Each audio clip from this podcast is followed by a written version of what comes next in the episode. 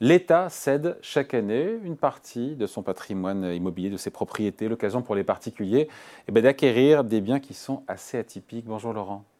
Bonjour David. Laurent Saillard, journaliste au magazine Le Revenu. Alors quels sont ces biens un peu communs, un peu standards, atypiques que l'État vend euh, au fil de l'eau? Alors, je vais vous faire un petit peu rêver, euh, David, euh, parce qu'il peut y avoir des châteaux, euh, des hôtels particuliers, des villas, mais ça peut être aussi des maisons forestières, des immeubles de bureaux, des bâtiments universitaires, ou bien des terrains à bâtir, des friches industrielles, voire des casernes de gendarmerie ou des bases militaires. Donc, c'est un univers très très large. la direction de l'immobilier de l'État, qui, qui, est le nouveau nom de France Domaine depuis 2016, fait à peu près 800 sessions par an, donc c'est pas négligeable. Euh, l'objectif, c'est de rationaliser, bien sûr, le parc immobilier de l'État. Bon, c'est souvent aussi une manière de lutter contre euh, l'émiettement des implantations ou euh, les surfaces inutiles ou inemployées, donc réduire des coûts de fonctionnement, éventuellement, mais plutôt à la marge, renflouer un peu les caisses de l'État. Euh, ce programme annuel de cession, bon, je vous rassure quand même, c'est une infime partie du patrimoine euh, national. Hein, on, ne, on, brade pas les actifs euh, de la puissance publique, mais il recèle souvent des actifs atypiques ou insolites qui sont quasiment introuvables sur le marché. Je vais vous donner un exemple pour l'anecdote. Par exemple, le fort des Saumonards à Saint-Jean-d'Oléron en Charente-Maritime, qui est situé en face de Fort Boyard, il a été euh, cédé par exemple à euh, près de, enfin quasiment 1,4 million d'euros. J'imagine qu'on ne fait pas comme ça, on s'y prend pas n'importe comment. Il y a des conseils à, à suivre pour acquérir ces propriétés de l'État. Oui, alors il y a en tout cas un outil euh, qui est très bien fait, euh, qui est un site dédié du ministère de l'économie, hein, qui s'appelle session pluriel.immobilier-état.gouv.fr. Et en fait, sur ce site euh, dédié, on peut faire une recherche géographique sur une carte de France en fonction du type de bien et de la localisation. On va trouver un descriptif avec des photos, un dossier technique, les conditions de vente, etc., les coordonnées des gens éventuellement à joindre. Donc c'est quand même assez bien organisé. Comme pour tout bien immobilier classique, on, peut ou pas visiter?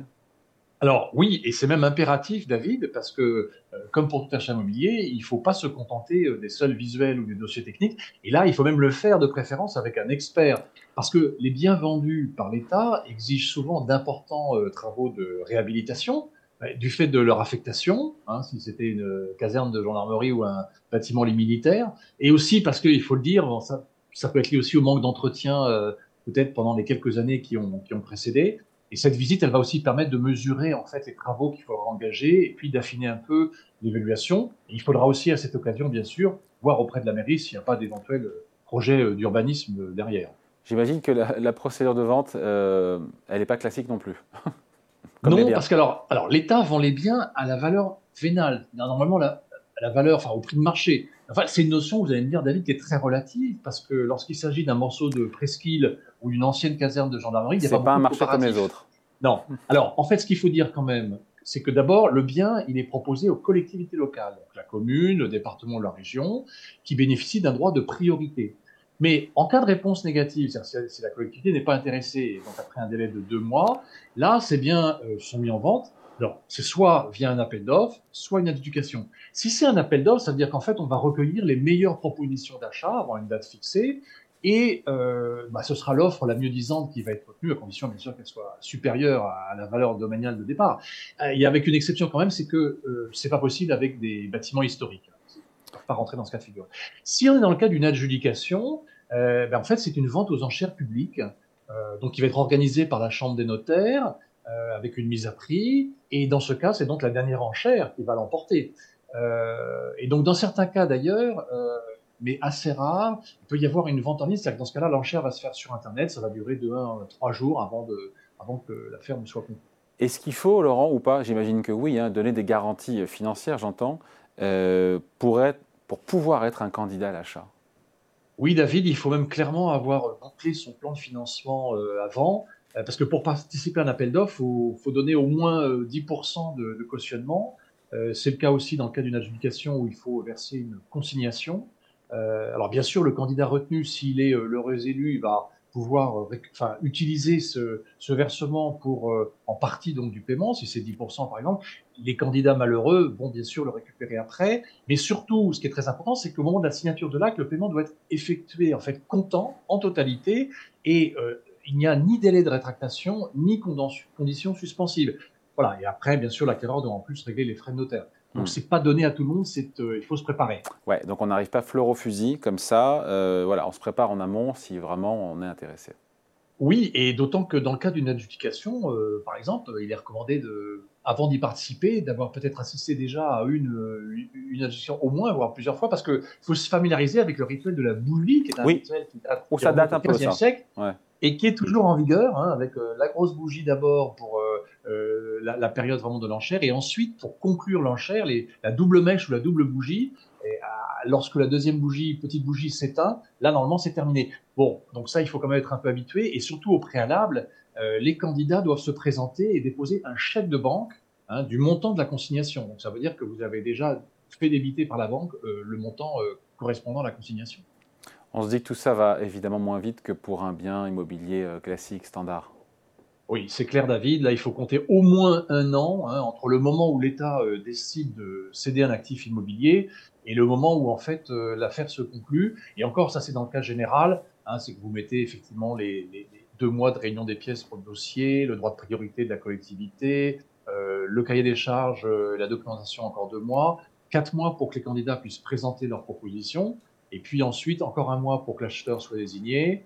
Vous rajoutez le mois suivant pour le notaire la signature. Alors en fait, quand je dis un mois en moyenne, en fait c'est hors cas exceptionnel parce que comme euh, on l'a vu sur des cas euh, emblématiques un peu récemment, quand il s'agit d'un hôtel particulier en plein Paris ou d'une ancienne base militaire, euh, ça va être beaucoup plus qu'un an voilà, avant que les choses se, passent. On parle de l'acquisition, de l'achat, il y a aussi la revente, il y a aussi une procédure spéciale? Ou des conditions particulières si on veut Alors, la revente est possible, David. Et alors le problème d'ailleurs, c'est que l'État a souvent été accusé de brader son patrimoine. Il y a une affaire dont, qui avait fait couler beaucoup d'encre, euh, notamment, c'était euh, la vente du siège de l'imprimerie nationale. C'était le fonds d'investissement Carlyle qui l'avait acheté pour 85 millions d'euros. Mais en fait, trois ans plus tard, ils l'ont revendu plus de trois fois et demi plus cher, puisqu'ils l'ont vendu quasiment autour de 375 millions d'euros. Peut-être qu'ils ont fait les travaux. Eh, peut-être qu'ils ont fait les travaux. Oui, alors il y, a, eu quand même effectivement des travaux, mais peut penser qu'a priori il y a eu une forte plus-value quand même. Mm. Euh, et alors du coup, dans un rapport, la Cour des comptes a en fait a pointé une dizaine d'opérations de ce genre qui ont permis aux acquéreurs de réaliser très vite des plus-values importantes. Alors parfois, ça allait jusqu'à la moitié de ce qu'avait obtenu l'État. Et donc du coup, depuis, euh, la direction de, de l'immobilier de l'État, en fait, pour sauvegarder ses intérêts, insère désormais une clause d'intéressement aux plus-values, c'est-à-dire qu'en cas de revente dans un délai de 10 ans, en fait à un prix supérieur à celui qui a été euh, stipulé dans l'acte notarié, l'acquéreur euh, devra verser un intéressement qui peut atteindre jusqu'à 50% ou plus de la plus-value réalisée. Bon, on se dit quoi? On finit là-dessus. On se dit quoi, euh, Laurent euh, Ça fait rêver. On l'a dit villa, hôtel particulier, château, bah. euh, caserne de gendarmes, peut-être un petit peu moins, mais friche industrielle, terrain à bâtir. Bah. conclusion on y va On n'y va pas? Bah, alors évidemment, ça dépend du type de bien, hein, mais pourquoi pas? S'il s'agit d'une maison, une maison d'écluse ou une maison forestière, pourquoi pas C'est l'équivalent d'un petit pavillon. Hein. Si on connaît les procédures, si les conditions sont intéressantes, il peut y avoir des opportunités malgré bien sûr cette clause de sauvegarde euh, récente euh, sur la plus-value, c'est-à-dire qu'il faut euh, éviter tout intérêt spéculatif, on va dire, en tout cas sur ce genre de dossier. Maintenant, en tout cas, il y a des garde-fous qui ont été mis pour qu'on puisse les éviter. Allez, merci beaucoup, Laurent Saillard. On va regarder juste, très important, la couverture, la une euh, du revenu hebdo. De oui, donc alors ce grand dossier euh, donc réalisé par euh, notre grand enquêteur, grand reporter qui en fait est notre directeur de rédaction qui, s'est penché sur ce dossier donc sur le, patrimoine de, l'État et les ventes chaque année. une interview exclusive de Jean Perlevade à l'occasion de de son dernier ouvrage. Oui, et était chez nous aussi. Il était chez nous également. Et absolument, il était chez vous aussi. Et puis donc notre série sur les, les, grands entrepreneurs qui ont changé notre vie. Et cette semaine, c'est Charles Pfizer, euh, qui donc, euh, euh, voilà, dont, dont, je ne vous présente pas la société Pfizer qui, en a, voilà. qui en a résulté. La pilule du succès, effectivement. Ils ont la méthode. Et merci en tout cas, merci beaucoup Laurent Sayer, donc journaliste au magazine Le Revenu. Salut. Hein. Merci David.